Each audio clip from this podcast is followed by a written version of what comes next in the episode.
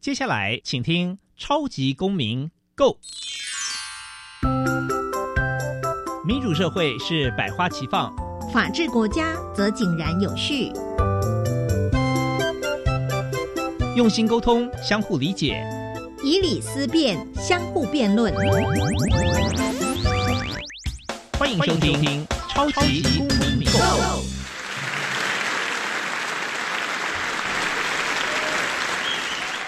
各位听众朋友，大家好，欢迎再次收听《超级公民购》，我是节目的共同主持人苏格格苏明祥。《超级公民购》呢是由教育部所委托，由国立教育广播电台以及财团法人民间公民与法治教育基金会联合制播。本基金会呢是以民主基础系列以及公民行动方案系列两大出版品为中心，希望可以培育未来的公民具备法律价值与思辨能力。此外呢，我们也持续关注教育现场的辅导管教议题。目前出版的两本书，第一本是《老师你也可以这样做》，第二本是《老师我有话要说》，分别针对校园中常见的辅导管教议题来提供法律以及教育的观点。此外呢，我们每年固定举办全国公民行动方案竞赛，也不定时的举办教师研习工作坊，期待与各界合作来提升台湾的人权法治教育。接下来进入小小公民庭看厅。小小公民停看厅，在这个单元，我们将会带给大家有趣而且实用的公民法治小知识哦。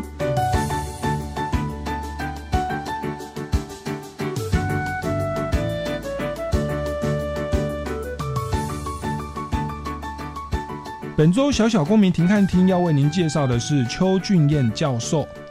邱教授目前是中国文化大学法律系的教授，也是日本国立神户大学的法学博士，曾经担任辅仁大学法学院副教授兼人事室主任，日本国立神户大学国际交流研究科的客座教授，劳动部法规委员会委员，台湾劳动法学会第二届理事长。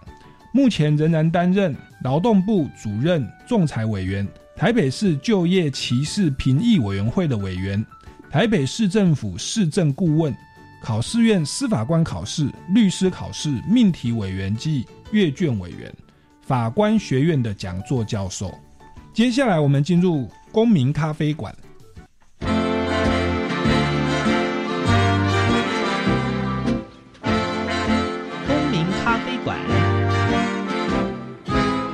倒杯咖啡，跟我们一起在公民咖啡馆分享近期最具代表性的公民时事。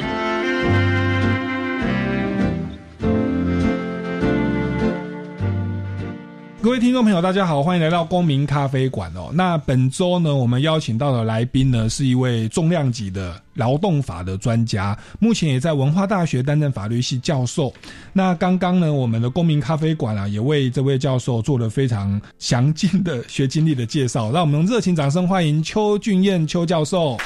呃，主持人好，各位听众大家好，是邱教授您好。那邱教授本身在这个算台湾最高学府啦，文化大学 任教。那我看您的背景呢，最主要是专攻劳动法，是好多的期刊论文哦。是。那我想请问一下哦，就是为何您当初就是研究法学，那也到日本去留学攻读法学博士哦？那为何会特别关心劳工的议题呢？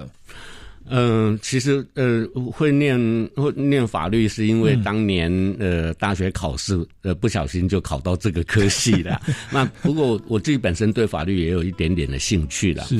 那后来呃台湾的大学毕业服完兵以后就到日本去留学，但是到日本去留学到底要专攻什么呢？因为在台湾的呃呃恩师老师了，大学部的导师就跟我讲说，就建议我到日本去专攻劳。动法，那我当时其实真的是吓了一跳，因为在大学里面，当时呢，民国六十几年那个时候啊，全台湾大概只有文化大学的劳工系有在教劳劳动法，那其他的呃法律系几乎都没有，所以我也吓了一跳。不过我的老师因为他是呃也是留学日本回来的，那他嗯看了先进国家的发展的历程，他就觉得说台湾迟早有一天也是必须要走向重视劳动法这个领域了。所以他就建议我，呃，到日本去专攻劳动法。那我从小就很听老师的话，结果 我就真的一头栽进去了。是，那 念了劳动法以后啊，我就。呃，特别的去了解到呃呃劳劳资双方的关系，那我就回想到我们台湾就是在过去呃戒严那么多年下来，那呃劳工他自己的权益的保障是有一点点呃就是被忽略了，那因此呢呃呃就觉得说呃呃念了劳动法，将来回国以后能够对台湾的劳资关系的发展，能够对劳工的权益能够有帮助，所以我就越念越。有兴趣回来以后就往这个方向就一直发展下来。嗯哼，劳动法或者在台湾叫劳动基准法啦，还有一些相关的法规。嗯呃，劳动法它是一个呃总称啦，那里面它有分为呃个别的劳动关系法，还有集体的劳动关系法。那个别劳动关系法呢，呃，大家比较耳熟能详的就是劳动基准法嘛。但是呃，其实，在个别劳工跟个别雇主之间的法律关系哈，光只是了解劳动基准法一定会不足够的，为什么？因为我们还有很多周边的法律啊，跟劳基法它是有重叠的规定的。我举个例子来讲，例如说，呃，我们有一个叫做呃性别工作平等法，那我们劳基法里面规定说，呃，女性劳工的产假有两种，一个就是呃顺产的时候就八周，那万一不小心流产的话就是四周。可是，在性别工作平等法里面，它却规定有四种，也就是除了那个八周跟四周。以外，还有一个就是怀孕两个月到三个月之间流产的话，会有产假一个礼拜。嗯，那如果怀孕两个月以内流产的话，会有一个礼拜，啊，会有五天。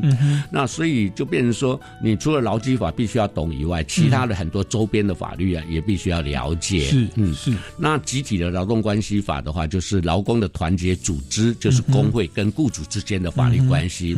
那所以像呃，这个从我们台湾从二零一六年。开始就呃呃比较有有名的那个罢工的争议事件，就二零一六年的时候，华航空务员的罢工，然后在今年二零一九年的农历过年的时候，大家印象应该很深刻，就是华航的机师的罢工。那最近就是二零一九年的六月的时候，今年六月那长荣空务员的罢工。那这些相关的法律呢，就是有工会法，还有团体协约法，还有劳资争议处理法。好，所以。劳动法它是一个总称啦，但是里面有很多细部的法律的规范。是是，哇，那个听邱老师讲到现在，感觉已经在上劳动法的课程的概论。我觉得这样挺好的，就是让我们听众朋友一个概括的理解。劳动法它包含了劳基法，然后雇主与劳工的关系。那另外一个算是团体权嘛，就是工会的部分。那我想今天也可以针对这两个部分哦，就是一大块是劳基法。就是雇主与劳工的关系，那基本规定在哪里？我想很多听众朋友其实应该都直接面对这个问题。那第二个就是这个罢工权啊，常常新闻媒体会看到，甚至说有的新闻就是我们听众朋友本身就可能要面临，就是工会的成员。那有哪些要注意的地方哦？在今天的节目都会这个请邱教授为大家来做介绍。那我想说，先来再请问一下老师哦，就是我们台湾从这个二零一五年，民国一百。零四年以来啊，劳基法最近呢修的如火如荼哦。对，那有的时候，为我我有的时候也也会，人家会问我啦，那我就说问，哎，怎么每年都不一样？对，那。这个劳基法历次的修正，它的呃原因是是为为为什么？那您身为一个劳动法的专家，您有什么样的看法？嗯，这是一个很好的问题，也是大家所关心的问题了。我们台湾从二零一五年，就是一百零四年开始哈，就有一连串的劳基法的修法，但是这个劳基法的修法的重点都是在于工作时间 缩短的这个部分。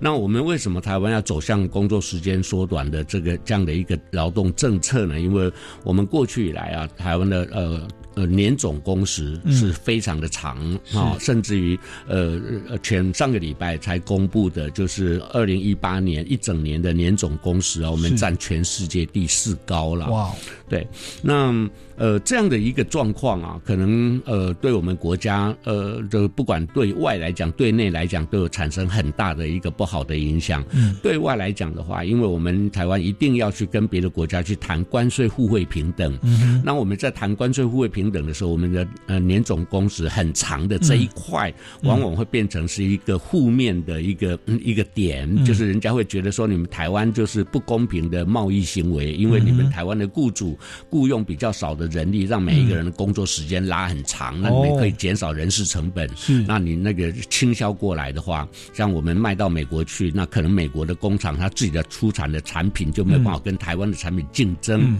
那么，所以这个在对外方面，年总工时太长，可能会影响到这个呃关税互惠平等的。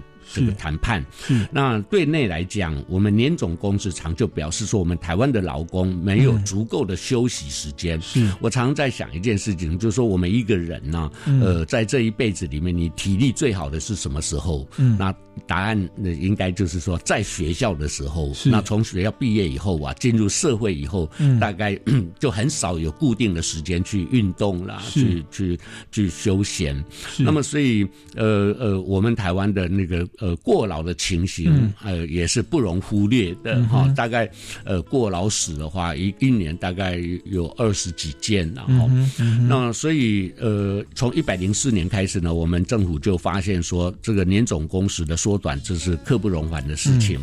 所以，首先呢，在一百零四年六月的时候，我们通过第一个，就是把呃周法定工时从两周八十四小时缩短为每周四十个钟头。嗯，然后呢，它是在呃，这个一百零五年的元旦的时候开始正式实行，嗯。啊，二零一六年，嗯，那么接下来呢，就是呃，在二零一六年的时候，二零一六年就一百零五年的十二月的时候，又通过了呃一个叫做周休二日，嗯，那周休二日呢，我们采取的是叫做一例一休，啊，那这个这个这个一例一休，大家呃听众朋友大概都很。知道，就是说，呃，一例就被骂惨了。对，那么被骂惨，其实它有一个很重要的一个原因呐。姑且不不管说他是不是先天不良、后天失调啊，就是说，他从立法院三读通过、总统公布到他正式施行呢，才不过两个礼拜的时间，完全没有缓冲的时间。是，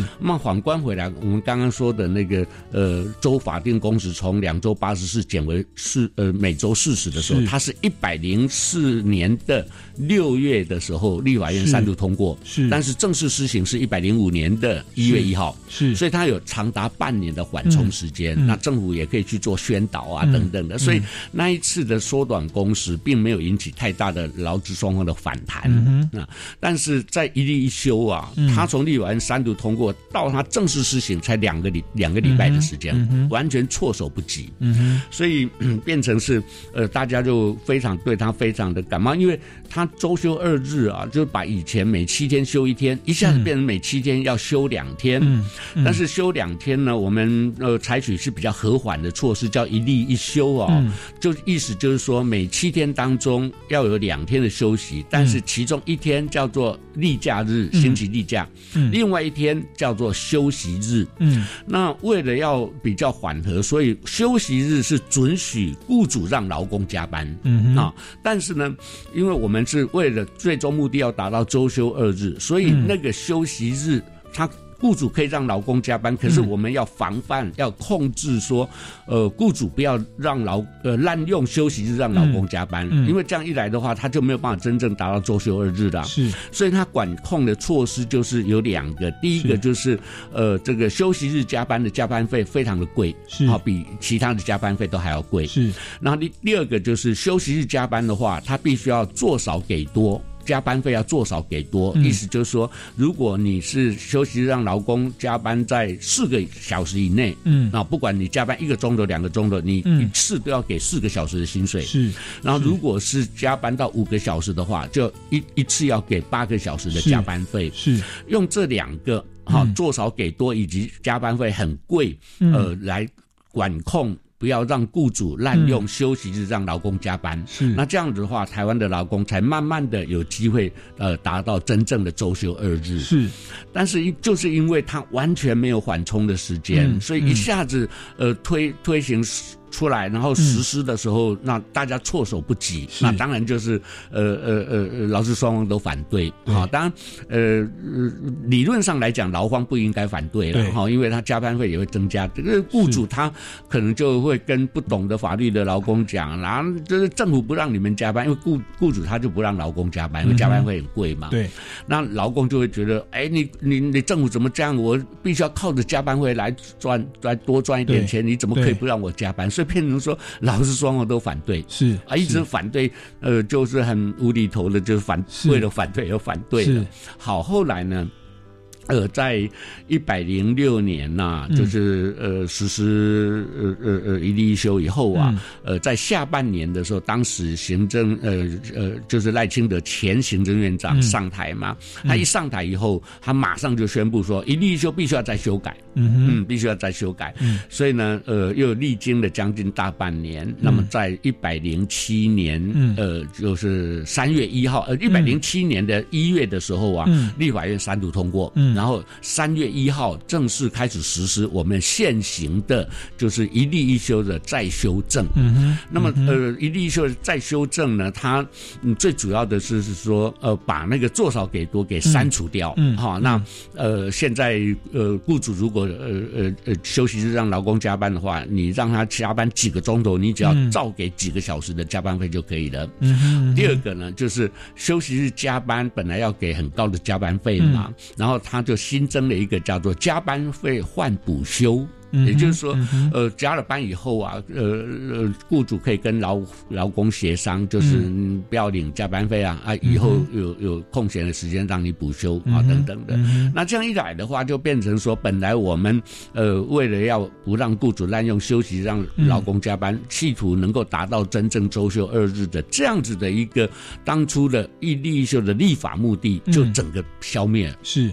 那所以为什么二零一八年就是一百零七？今年一整年呢，他那个呃呃年总工时啊没有办法去下降，是啊，那还维持的非常高的，就是全世界第四高。呃，我们一年要做到两千零三十三小时。嗯那相较于像呃呃这个嗯韩国的话，它是呃韩国是全世界第五名了，比我们比我们好一点点呐。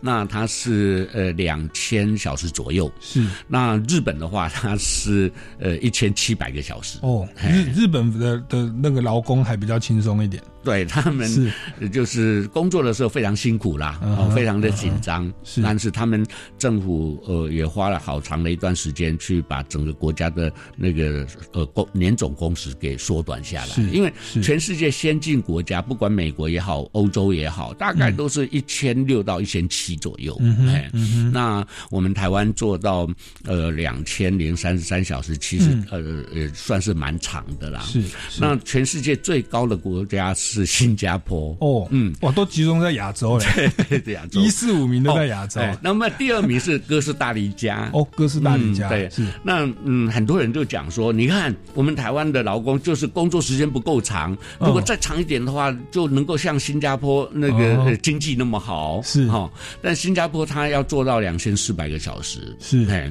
那。呃，其实并不一定说，呃呃，工作时间拉长，经济就一定会好；也反过来，不一定说工作时间短，经济就一定差嘛。我们从世界各国的比较就可以了解了。那总之就是说，这从一百零四年以来，然后我们政府就一连串的这个劳基法的修法，然后都着重在工作时间这一块。是是，呃。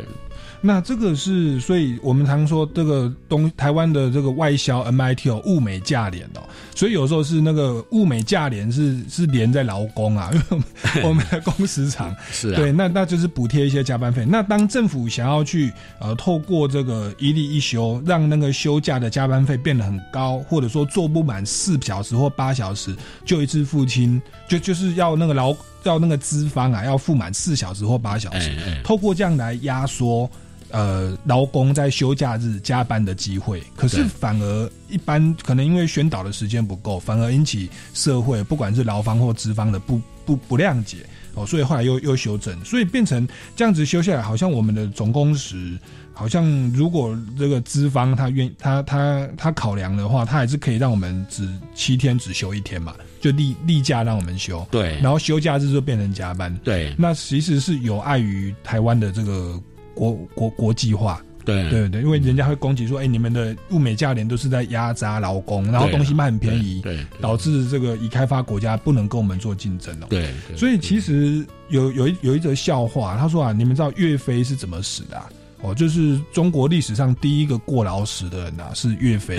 对，大家不知道为什么，因为岳飞是被勤快害死的。嗯，太勤快了就过劳死，这是一个一个一个笑话了。那那其实这个经济的发展不应该是建立在剥削劳工的身上。是啦，对。那而且而且有时候我在想，台湾少子化哦，某个程度，我我自己是外行人呐。是不是跟我们的工时太长有关系啊？就是每天工作了半天，他下班回家都睡觉，没有办法谈恋爱啊，没 有 结婚照顾孩子。说啊，算一算，我们来那那可能不知道跟高房价等等有没有等有没有关联？我想少子化的原因是非常的多样的啦，当然是工时长。的确是其中一个也蛮重要的原因啦，因为大家真的在工作的时候就已经累累趴了，没有多余的时间去去做其他的这社交活动嘛。是，所以对。那另外就是说我们。政府的这些呃，对小孩子、婴儿、呃、呃、呃、幼儿的这个呃托婴照顾的，我们是有在做，但是我们起步晚了，那起步比较晚，嗯，那没有办法，没有跟我们的少子化一起齐头并进，所以我们现在那个政府的这些呃，对幼儿的这些公办的托婴啊这些设施，能够让年轻人。没有后顾之忧的在工作场所中呃努力工作，这一点我们是有一点赶，呃有点来不及啦。是，但是是也在努力在做啦。是是是。好的，那今天哦，这个我刚看那个邱教授，他感觉就把劳动法的那个法律史都整个背出来哦，因为他是没有看资料的哦。对，各位听众朋友可能不知道，我刚刚就看那个邱老师，他就这样把整个劳动法的修法过程哦，连那个月日啊，每一个内容都背得一清二楚哦。那真的是不不不愧是非常用心在关注我们的劳动法的修法修法方向。所以，我们待会呢先进一段音乐，我们要来持续再来访问邱教授有关劳基法的一些相关的问题。好。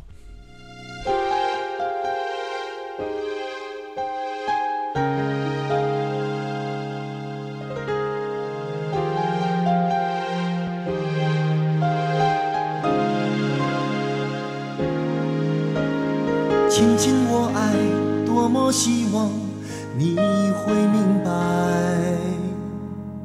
我需要安静下来，想想未来怎么安排。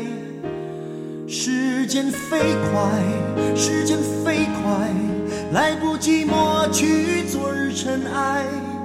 时间它不让我等待，就这样迎面而。来，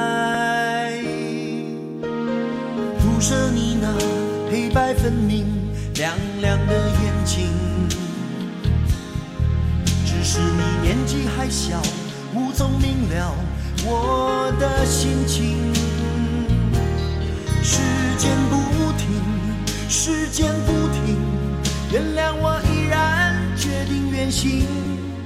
当所有等待都变成曾经。我会说好多精彩的故事给你听，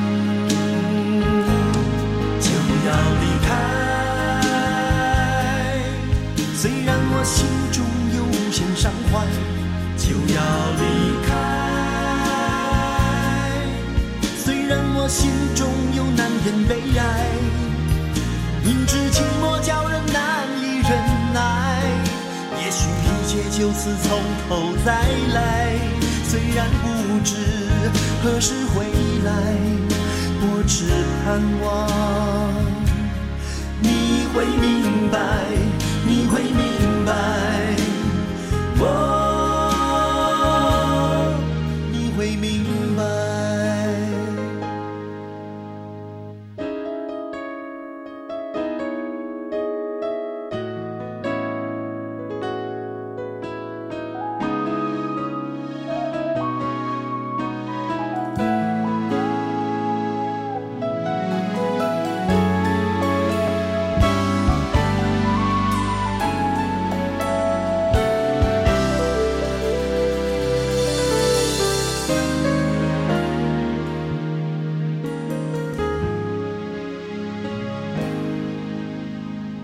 想过去，曾经黯淡，继续光彩。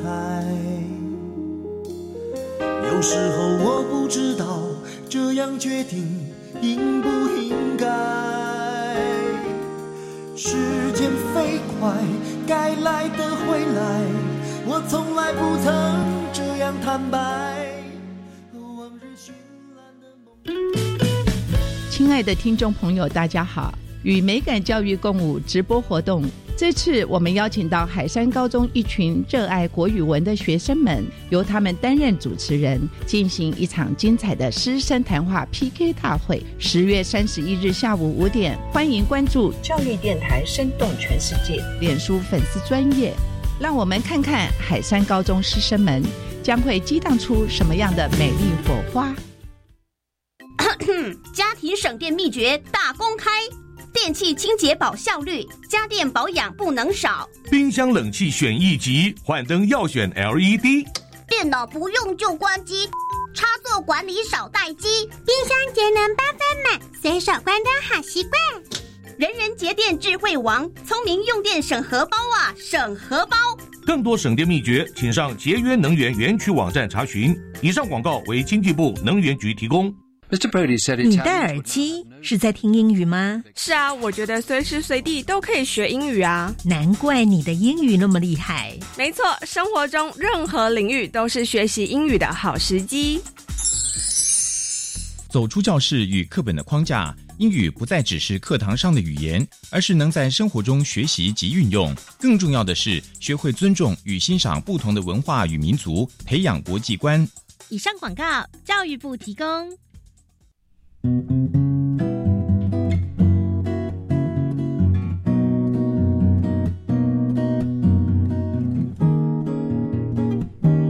是苏命苏米恩，你现在收听的是教育电台。我朋友买就爱教育电台。耶耶耶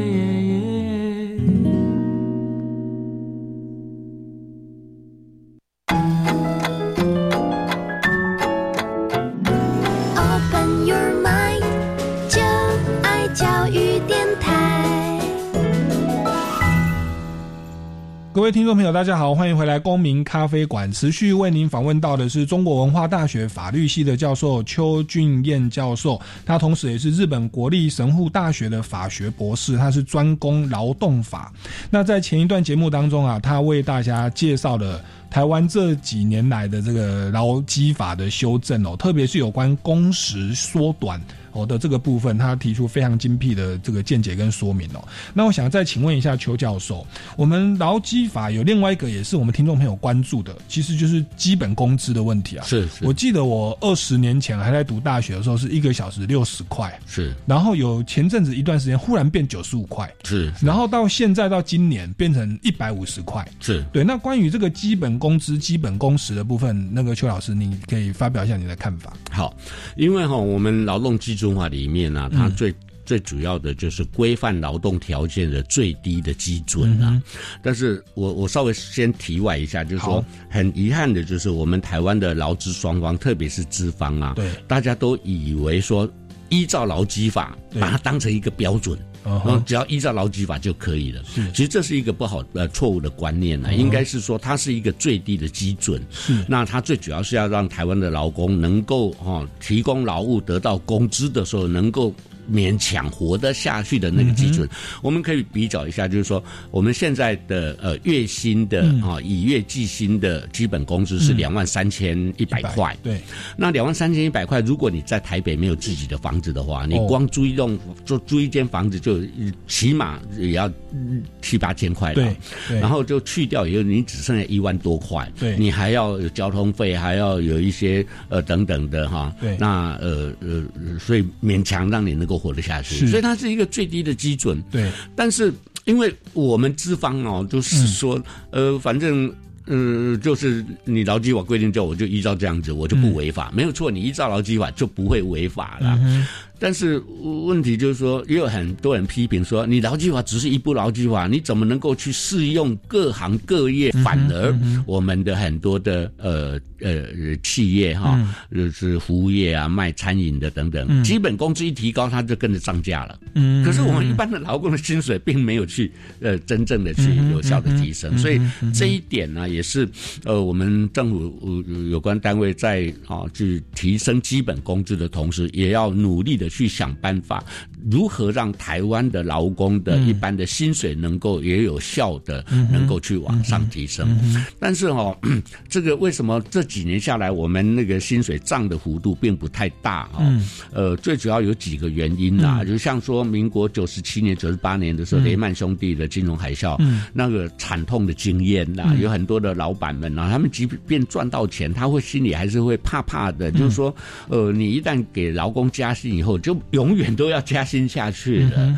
那因此他总是说想会想说啊，即即便赚到钱，可能呃把它弄一点钱保留下来，万一以后景气再不好的时候，还不会那么惨啦。所以他就对于大幅度的加薪就会有一些比较退却了。嗯，那另外就是说，我们这几年来哈，那个劳保跟健保哈，它那个费用都有增增加了。那像以劳保来讲哈，呃，民国四十六年开始，呃呃，劳保劳保的制定开始实施。嗯，但是哈，当时哈，他预估。我们劳保有一块叫做老年年金的给付了，嗯。那当时预估呃寿命不会那么长，是，可是现在大家活很久啊，八十岁，对啊，你那个老年年金给付就要付出很多，对，其实这个跟那个前一阵子的公务员的那个年金改革也是一样的道理啦，是，那所以呃最近这一阵子以来，就是劳保费也增加。健保费增加，那也造成雇主的一些负担啦。是，不过我的观察是这样，就是说台湾的这这些年来，呃，至少近近四年来、近五年来的经济的发展是有缓慢的在往上在走啦，并没有说那么差啦。所以这时候雇主赚到钱呢，应该要回馈给劳工，这样子才能够凝聚劳工对企业的向心力。是，那这是企业永续经营的一个很重要的一个一个。一个根基啦，所以我也是很呼吁说，我们台湾的企业主多多少少考虑到，呃，能够赚到钱是因为劳工辛苦的付出了，所以适当的给劳工加薪的话，那我想这是不管对呃企业的社会的责任也好，那对自己的这些经营来讲，我想都会有好处。是，所以我们在节目上也呼吁哦，企业主能够发挥爱心，是是 照顾这个芸芸的这个劳动的众生啊。那这个是基本工资的部分哦。那我想要再请教一下邱老师，刚因为刚刚谈到说劳退制度，那我们的退休金是不是在劳劳基法里面好像也有这个新制旧制哦？在民国九十几年的时候，是不是也跟跟大家说明一下？是这个退休金的制度哈，它对台湾的劳工将来老后退休啊，是一个很重要的一个元素啦。怎么说呢？呃，我们现在年轻人啊，大概也不要奢望说养儿防老这件事情了。将来呃，小孩子长大以后，他不回来跟你拿钱就。已经很高兴了，所以呃，变成说自己要要要要要去去思考，说我老后的生活到底要怎么去处理。那这一点呢，当然政府呃呃就有责无旁贷，必须要去处理。呃，在民国九十四年以前呢。哦，我们都是依照劳基法里面有一个退休金的呃的规范，那那个叫做劳退救治。是，那劳退救治最主要就是说，嗯，当你如果在企业里面连续工作满十五年，那年满五十五岁，你就可以自请退休，然后可以跟老板要求呃，就是请领退休金。然后或者你连连在同一个雇主那边连续工作二十五年的话，你也可以自请退休。是，那当时呢？这个退休金制度其实是蛮好的，也就是说，呃，你要连续工作十五年或者二十五年，你才能够领这个退休金嘛。所以它有一个作用，就是呃，会让劳工的离职率嗯缓慢的下降。是，劳工不会随便跳槽，因为你如果随便跳槽的话，你到最后你会没有退休金。因为你换一个老板的话，他的年资要从零开始起算了。那如果劳工能够不随便的跳槽的话，他就比较有向心力哈，比较那个对。个企业的发展可能会比较好。嗯当然在，呃劳动经济学者他们有一个说法啦，嗯就是滚石不生胎啦，嗯就是说其实呃跳槽也不未未必不是一件好事啦。哦嗯，但是对劳工来讲，如果说他能够呃一直呃在同一个雇主那边工作的话，他将来会有退休金。嗯好，那这。退休金呢，它是以你的年资再去计算你退休的时候的呃平均工资来计算。嗯那我们的年资呃计算就是说，前十五年的年资一年会有两个基数，嗯第十六年开始一年一个基数，嗯那总 total 是呃就是最高也四十五个基数了。嗯那四十五个基数去乘以你退休的前半年的平均的薪水。嗯那我们台湾的薪资都是年功序列制，就是越来越高，越来越高。对，所以那个。呃，乘下来都，我我们随便算一下，就是说，如果一个劳工他退休的时候，就六十几岁退休的时候，呃，就算是六万块好了，六万块的四十五个基数的话，那就两百七十万了嘛。嗯是一次领，对，一次领，因为从雇主手上拿的。那 呃，我们另外还有一一一一一一一个退休金，那是嗯劳保的老年年金几乎。嗯那其实那个数那个额度也差不多啦。嗯哼哈、它它它它它的设计是两个差不多。嗯但是呢，那个救治哈、嗯劳工几乎拿不到退休金。为什么？因为我们那个当时的退休资格哈、就是必须要从一个雇主那边嗯连续工作满十五年。对可是我们台湾的中小企业特别多嘛，嗯我们现在一百四十四万家的企业，百分之九十七都是中小企业哦。嗯中小企业的平均存活率是十三年。嗯哼，换句话讲，一个劳工就算他进入企业，他都不离职的话，嗯还没有等到可以领退休金，那嗯公司就倒闭了。是他不得不再找一个工作的时候，年资又从零开始了。是所以很呃在那种旧制的状况之下，是拿不到退休金。对。然后另外一个就是说，对大型企业来讲，特别是像那些上市上柜公司啊，他那个呃那个那个呃，我们有一个制度，就是说为了避免雇主一下子付出太多的退休金，所以雇主每一个月必须要依照他劳工的那个工资的总额去提拨一定的比例，叫做劳工退休准备金。嗯，那这个劳工退休准备金啊，那些上市上柜公司很头痛，嗯就是说我不晓得四十年后的台湾，嗯。它的币值会不波动到什么情嗯情况，嗯所以他没有办法精算出来说，我现在要提拨多少才足够未来四十年所需。那提拨多的话，他现在的那个那个财报就不太好了，嗯好看了嘛。提拨少了，未来不够怎么样？嗯怎么办？哈、嗯等等。所以后来呢，在民国九十四年的时候啊，我们就采取呃呃，就是说仿照美国的嗯三零四 K 呃那个退休金的条款，嗯然后呃发展定定我们新的一个叫做劳工退休金条例。嗯那这个又叫做劳退新制。嗯那这个劳退新制最主要的是什么呢？就是雇主每一个月必须要依照劳工的薪水，另外再计算百分之六。提拨到劳工个人的账户里面去，嗯那那个账户是呃专门为退休金所设的账户，嗯你呃不到六十岁是不能动用它，嗯啊，所以呃呃，例如说一个月薪水假如是三万块的话，嗯。那雇主除了给你三万块，还必须要提拨一千八嗯。到你个人的账户里面去嗯，哈、嗯。那这样的话，呃，就是确定。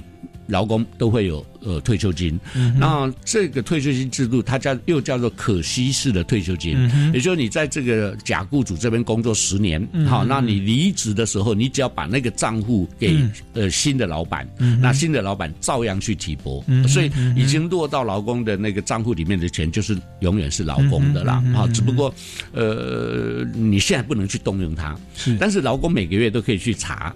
好、那呃，用自然人凭证就可以去查得出来，所以我我就在想说，有那个呃劳工退休金的账户，其实对劳工的心情来讲是一件蛮好的，因为我每一个月去看，它只会增加不会减少。是。那个账户，我们一般的那个银行的账户都还会减少 但是那个账户只会增加不会。所以从民国九十四年开始嗯哈、嗯。新聘新受聘的员工一律都要适用劳退薪资。是哎，是。那这个也就是我们呃在退退休金制度里面一个很大的改革。是，那这个提拨率蛮高的，大概有百分之九十二左右。是，嗯，那我们劳基法里面还有一个是，也是民众特别关心的，叫做特别休假。对是，工作满多久可以休假？好像这个有一些不同的规定，再麻烦老师为我们说明一下。好，呃，我们的特别休假制度啊，规定在劳动基准法第三十八条。嗯，那这个在呃一百零七年啊，就是随着一例一休的时候，有做了一个非常重大的修正。嗯呃。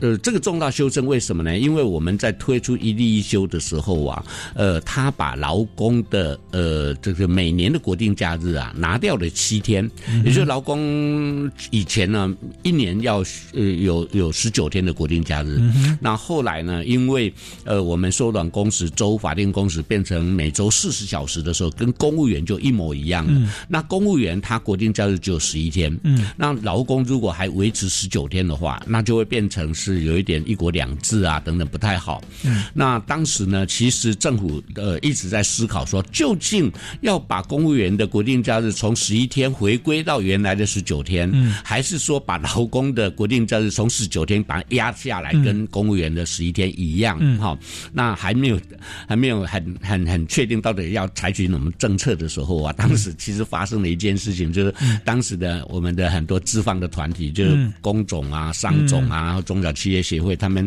呃这些大老板们就去找当时的行政院长林权，嗯嗯然后就跟他讲说，哎，你如果把劳工的国定假日给拿掉了，呃，就是把它压到跟公务员一样拿掉的这期间的话，那我就支持你一例一休。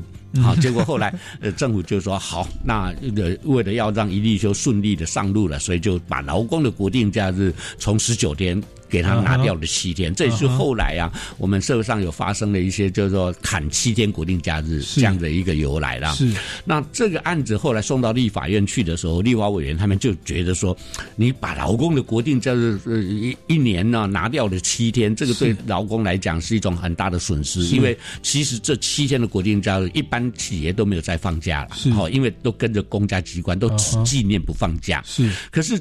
这七天国定假不放假，等于劳工在加班的时候，他有七天的是双倍的薪水。哦，那你现在把它拿掉了国定假日，它变成平常日了，他七天就少一年就少了七天的薪水啊，四分之一个月。对，所以立法委员他们自己就觉得，哎呀，那这样应该要稍微补给劳工一些了。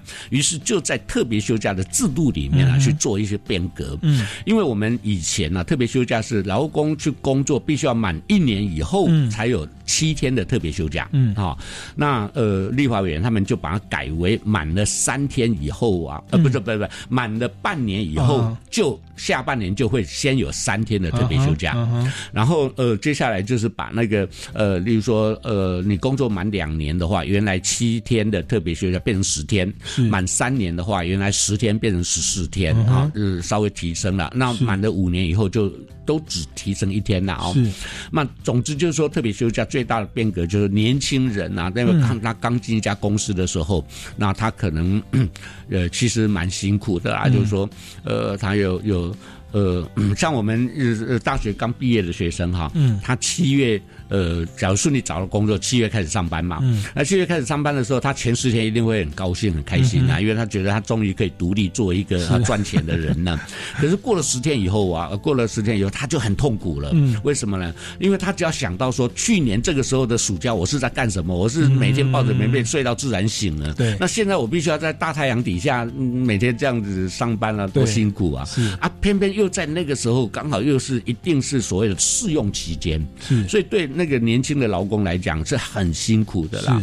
那因此，呃，让他工作半年以后，就先给他有三天的特别休假，其实这也是一个呃合情合理的。啊。那全世界国家都已经是改为这种趋势了。嗯。我拿以日本为例的话，嗯。日本他们劳基法规定，你只要呃工作满半年就会有十天的特别休假，嗯啊，我们是三天。嗯，那当然有比没有好多了啦。嗯好，这是一个进步了。嗯另外一个哈、有一个很大的问题，就是说以前呢、我们特别休假，呃呃呃呃呃，我们台湾特别休假要如何才能休得到？嗯好、呃，当时。呃，旧的规定是在施行细则二十四条里面规定说，嗯呃，劳工特别休假期日由劳雇双方协商排定之。嗯那你由劳雇双方协商排定，就等于说，呃，雇主他不答应你就没没得休的啦。那我们那一次的修法呢，就把那个由劳雇双方协商排定嗯现变成现在三十八条第二项，就改成说劳工特别休假期日，嗯由特由劳工排定值，嗯哼等于说劳工自己排的说了算了。嗯那那他一个但书就是，但是如果呃呃雇主有急迫需求的时候，他是可以跟劳工来协商调整的啊。嗯但是我我个人觉得那一次的改革是改的太。太太过火了一些，也就是说你把权力整个都放在劳工身上，嗯那雇主如果说嗯嗯那呃嗯大家都放要都想要特别休假，那我公、公司怎么办？我就没办法，我只能跟劳工协商啊。那劳工如果不愿意的话，那怎么去处理呢？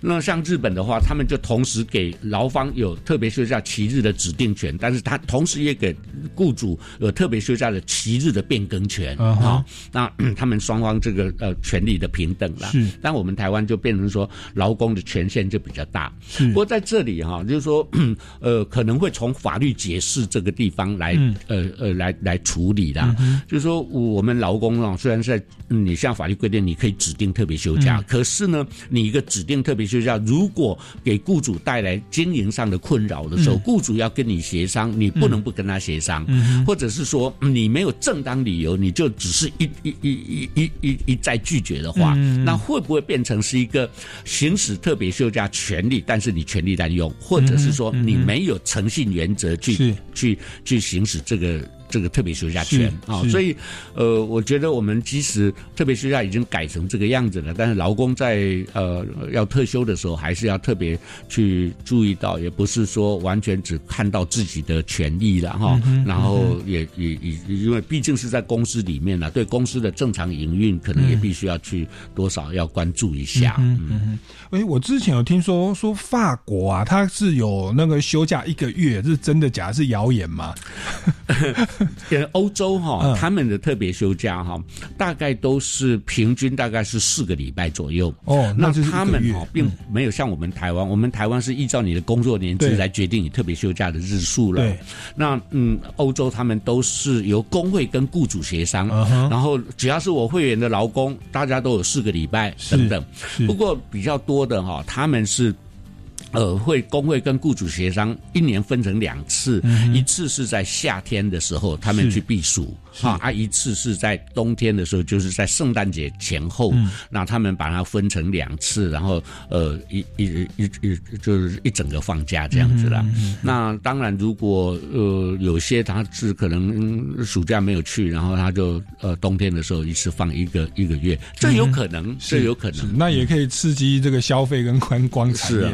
但但是欧洲的哈、嗯。这种特别休假使用方式，在我们台湾做不到。哦。为什么呢？第一个，我们台湾的工会力量非常薄弱。对，我们台湾一百四十四万家的企业，但是我们那个企业工会啊，就是同一家公司所组成的工会，才不到一千家哎，那个、哦是哦那个比例根本没太太夸张了。对，那没办法比啊。是那所以我们台湾没有办法透过像欧洲一样哈、嗯跟他们就是由呃劳资双方来协商决定了。是是那再者一点就是说，欧洲人哈、欧美人他们的对于休假的使用方式以及他们的家庭的关系，跟我们亚洲完全不一样。是欧洲他们夫妻两个人啊，嗯。可以说可以可以可以是这样，就是说你你这个月你放假，嗯。啊、你特别休假，你自己跑出去玩，嗯。然后然后呃呃下个月太太放假，呃太太自己跑出去玩。是。我们台湾大概很难这样子的，是是。所以我们亚洲地区的特别休假的使用方式，通常都是让劳工在自己感到最需要的时候，能够去取得特别休假，一次休个三五天这样子。嘿。是是，那或者说呃，大家纠团出国玩，是嗯就很少说一次放一整个月是。是比较没有那种人生的那种修炼期或者中断期那种感觉哦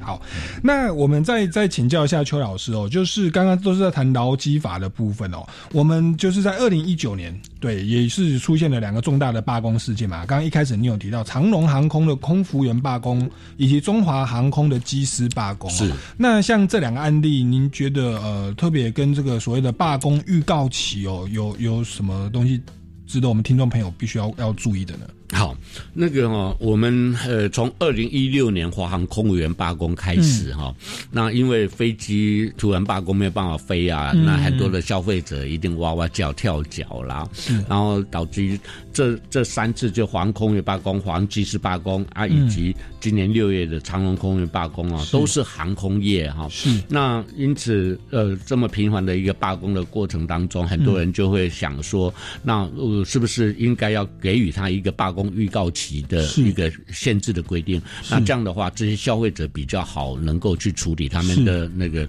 呃机票的事情了嗯。不过。其实我们台湾哈、嗯对工会的限制哈、还蛮严格的啦。是，呃，第一个哈、我们台湾主工会不容易。对好，为什么呢？我们主工会至少要三十个人。是，那嗯我刚刚讲过，我们台湾一百四十四万家的企业，百分之九十七都是中小企业哦。那中小企业凑不到30个凑不到三十个。对，那，当然以政府的立场来讲，你你你凑不到三十个人，你可以到外面去、呃参加外面的职业工会或者是产业工会这样子啊。但问题是说，同一家公司的员工们组成的工会，才才会比较有向心力、凝聚力嘛。那嗯，呃呃，我们台湾为什么要三十个人才能组工会啊？嗯。呃，像日本，它是十个人就可以组工会；韩、国是全世界最三八的国家，他们是两个人就可以组工会啊。那他们呃两个人呃志同道合以后，他们去登记工会，然后再去招兵买马。然后香港是七个人就可以组工会，嗯。即便对岸的中国，他们呃中国大陆它。二十五个人就可以组工会，嗯我们台湾这么小的地方，为什么还要三十个人才组工会？所以嗯。这一点也就是说，我们嗯台湾的政府过去以来嗯。然后从那个呃以前国民党蒋介石的时代嗯。一直到现在，对工会还是蛮害怕的啦，嗯因为以前国共内战的时候对，这个有共产党就是劳劳工过来的，对对对，对。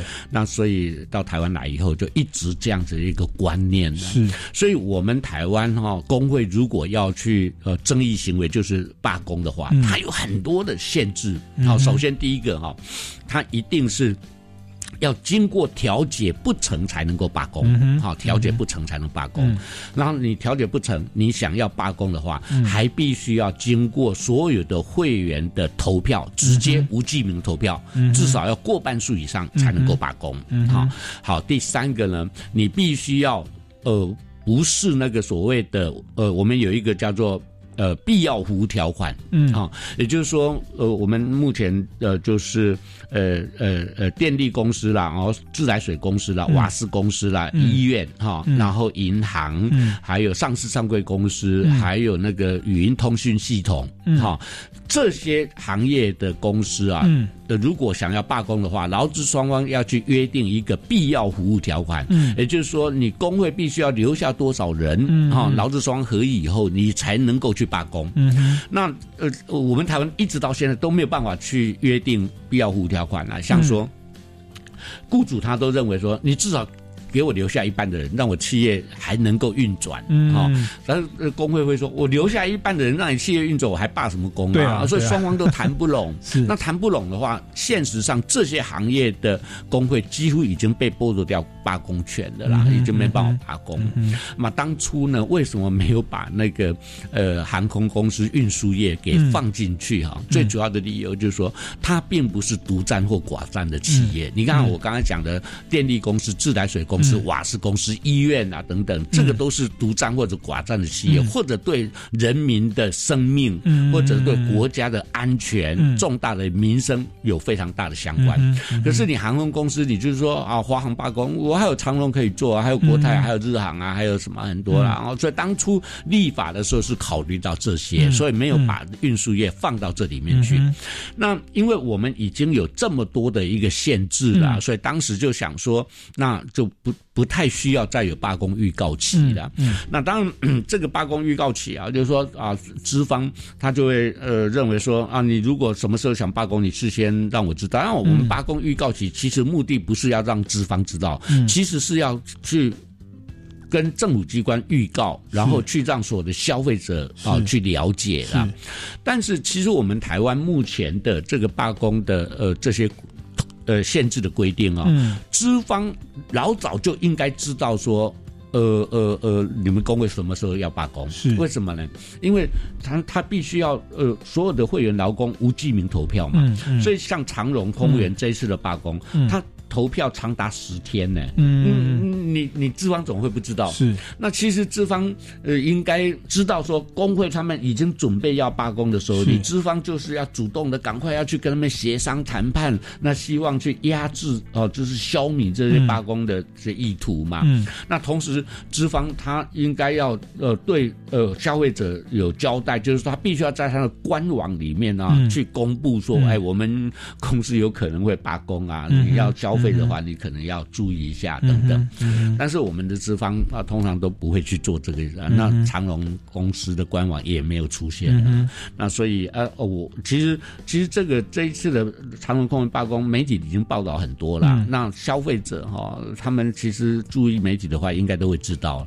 那今天因为时间的关系哦，我觉得还有很多东西可以跟我们邱教授来挖宝、哦。那如果有机会的话，希望可以下次再邀请邱教授来我们节目上，跟我们再多聊一些有关劳工权益方面的问题，因为这个跟我们听众朋友的权益是息息相关，也是大家所关注的、哦。好，那各位听众朋友，如果对于呃今天的主题或对本节目有任何的问题或建议，欢迎到超级公民购的脸书粉丝专业来留言，也可以到民间公民与法治教育基金会的脸书粉丝专业或者是官方网站上面来关切消息。那我们超级公民购下个礼拜六下午三点零五分再见喽，拜拜啊，再见。